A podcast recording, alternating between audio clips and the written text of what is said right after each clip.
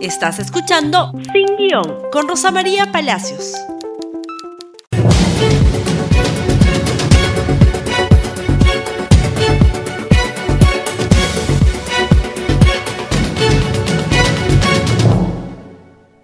Muy buenos días amigos y bienvenidos a Sin Guión. Muy bien, vamos a hablar de lo que sucedió ayer y anoche en el Congreso de la República.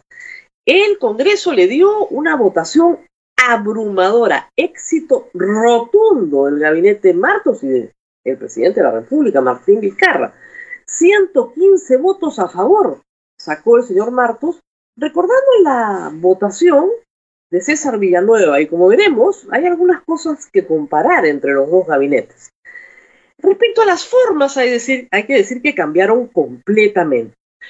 Si bien el gabinete es casi el mismo, solo hay cuatro ministros distintos y 14 iguales, recordemos, está presente la ministra de Economía, los ministros de todos los ministerios sociales, educación, salud, MIDIS, exactamente los mismos, solo cambió el de mujer. También el ministro de Agricultura, exactamente el mismo. Y transportes, vivienda, en fin, los grandes ministerios de infraestructura exactamente iguales. 14 ministros igualitos. Muy bien. Embargo, en formas hay que decir que el discurso fue otro. La reacción fue otra. Y la votación se dio milagrosamente a las 8 de la noche la pijamada que todos esperábamos de 25 o 24 horas seguidas, pues no se dio, no se dio. Todos fueron elogios, todo fue cariño, fueron deslumbrados los congresistas, apabullados por el verbo florido del señor Martos, aparentemente. Sin embargo, hay que decir que cuando uno va a ver el discurso, hay que decir que es un discurso que tiene en extensión casi la mitad del discurso anterior, es medio discurso de Cateriano. Respecto de la pandemia, dijo exactamente lo mismo que había dicho el presidente de la República en 28 de julio. No hay verdad, no hay ninguna controversia, un sinceramiento de cifras, la vacuna, lo mismo que ya habíamos escuchado la semana anterior. Y una visión un poquito más de acción cívico-militar que de Programa Nacional de Salud Pública. Un sesgo más que viene la experiencia del general Martos, más a la focalización puntual de acciones cívicas. Parecía entenderse eso del discurso. Ningún cambio de estrategia, lo cual, hay que decirlo, es una mala noticia, porque si no hay un cambio de estrategia, vamos a tener los mismos resultados. Y los actuales resultados no son buenos. Lo único que dejó en el aire es un decreto supremo para hoy con medidas que creo que van a ser más coactivas, más punitivas contra la población en los ámbitos de reunión y desplazamiento. Muy bien. Pero es respecto a economía, donde el discurso sí fue otro y por eso no necesitó tanto tiempo. Prácticamente no dijo nada. Para el señor Martos, con la misma ministra de Economía, no existe el, señor, el sector privado. O sea, no hablemos de minería, porque eso causa eh, retortijones en el Congreso pero no dijo nada de construcción civil, de telecomunicaciones, de transporte, de comercio, de agricultura, de agroexportación, de forestales, de pesca, de lo que fuera. El sector privado solamente participa con el Estado en las asociaciones público-privadas, nada más. Y la inversión pública es el motor del desarrollo, con lo cual nos hemos quedado, la verdad, bastante perplejos porque millones de empleos en el Perú se generan en el sector privado y por otro lado es el sector privado el que tributa, no el sector público. Así que no sé de dónde va a salir el presupuesto en la visión de este gabinete. Reitero, con la misma ministra de Economía.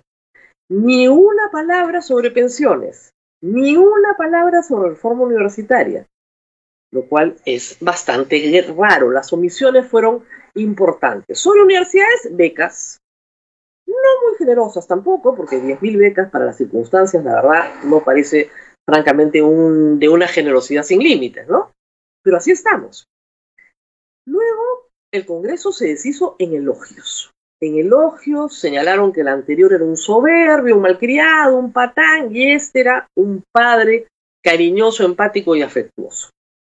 Y por supuesto, como les decía, votaron masivamente a favor del gabinete Martos. El mismo gabinete, con la mitad del discurso, con todas estas omisiones. Y votaron todos, ¿ah? Podemos, UPP de Antauro. Es extraño. ¿Por qué es extraño? No es extraño que Martos obtenga la confianza, lo que es extraño es que obtenga 115 votos. Sobre esto hay cuatro teorías que yo he recogido de distintos analistas. La primera teoría y la más popular en las redes sociales es la teoría psiquiátrica. Es decir, los congresistas necesitan afecto, pero necesitan un padre autoritario. Martos representa a un militar autoritario, pero que habla afectivamente. Entonces, para eso se les consigue un psicólogo a los congresistas. Yo no creo en esa teoría, francamente, es muy simplona, muy banal. Yo no creo que eh, Pedro Cateriano no sea afectivo, ni sea eh, solo autoritario y patán. ¿no? Es, muy extraña esa teoría, descartémosla. La segunda teoría es la teoría de la popularidad, que tiene buena base. Es decir, el Congreso ha entendido que metió la pata hasta adentro y que su popularidad ha quedado severamente afectada después de lo que hizo la semana pasada. Y que eso tiene un costo político hoy y lo va a tener el próximo año. Y que tenía que enmendar esa situación lo más pronto posible. De ahí la exigencia de que vaya lo más pronto y de que se hiciera una sesión corta, sin maltratos, solo con elogios y alabanzas. Para un discurso, como reitero, que tenía más omisiones, pero bastantes repeticiones. Dentro de esta teoría está la teoría popularidad maquiavélica. Algunos columnistas del comercio han observado que Pedro Cateriano ha sido un chivo expiatorio.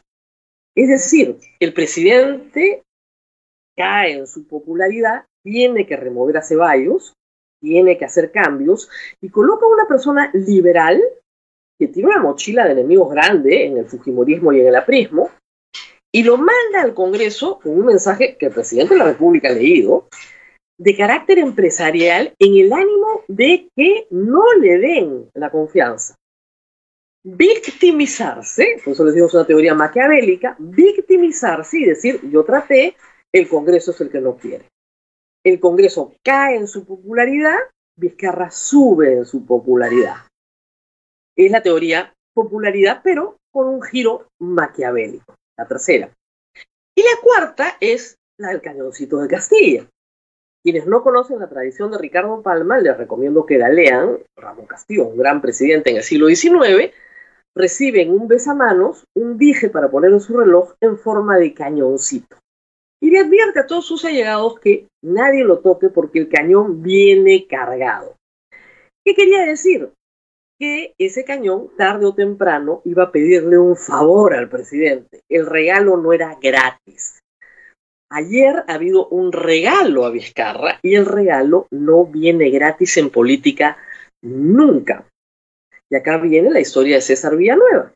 César Villanueva consiguió una votación muy parecida de un Congreso fujimorista y aprista en mayoría. Y se fue entre aplausos y entre gritos de júbilo. César Villanueva había tramitado la caída de Pedro Pablo Kuczynski y la transición hacia Martín Vizcarra. Había jurado que no iba a ser primer ministro en todos los medios de comunicación, luego apareció como primer ministro y luego apareció, por supuesto, como primer ministro ungido casi en olor de santidad. ¿Y luego qué pasó?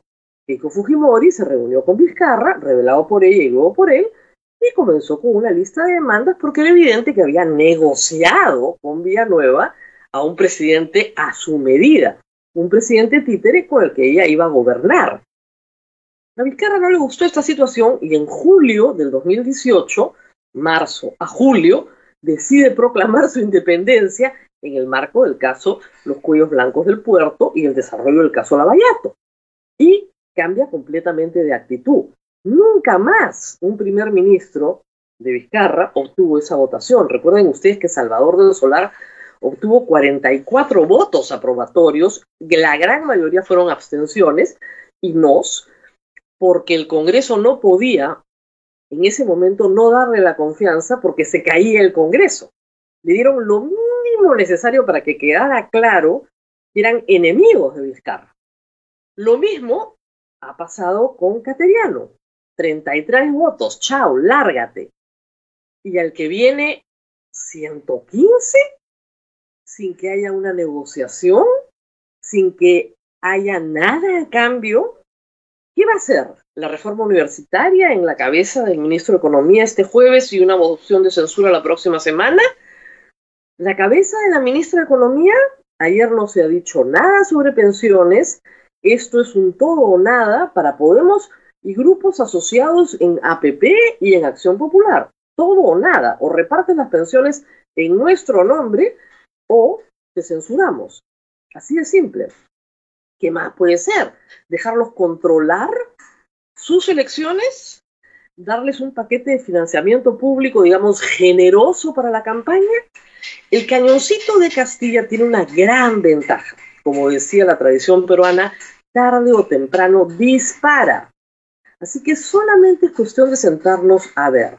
Yo descarto la teoría psiquiátrica, la teoría de la popularidad podría ser lógica de parte del Congreso.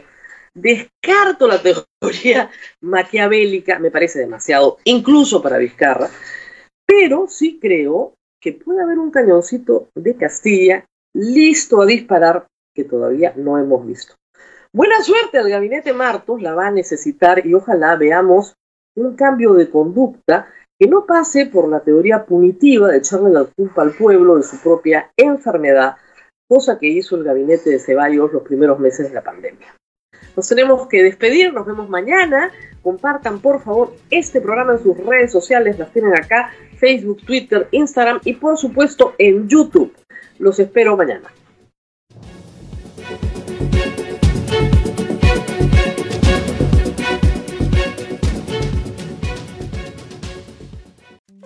Gracias por escuchar Sin Guión con Rosa María Palacios.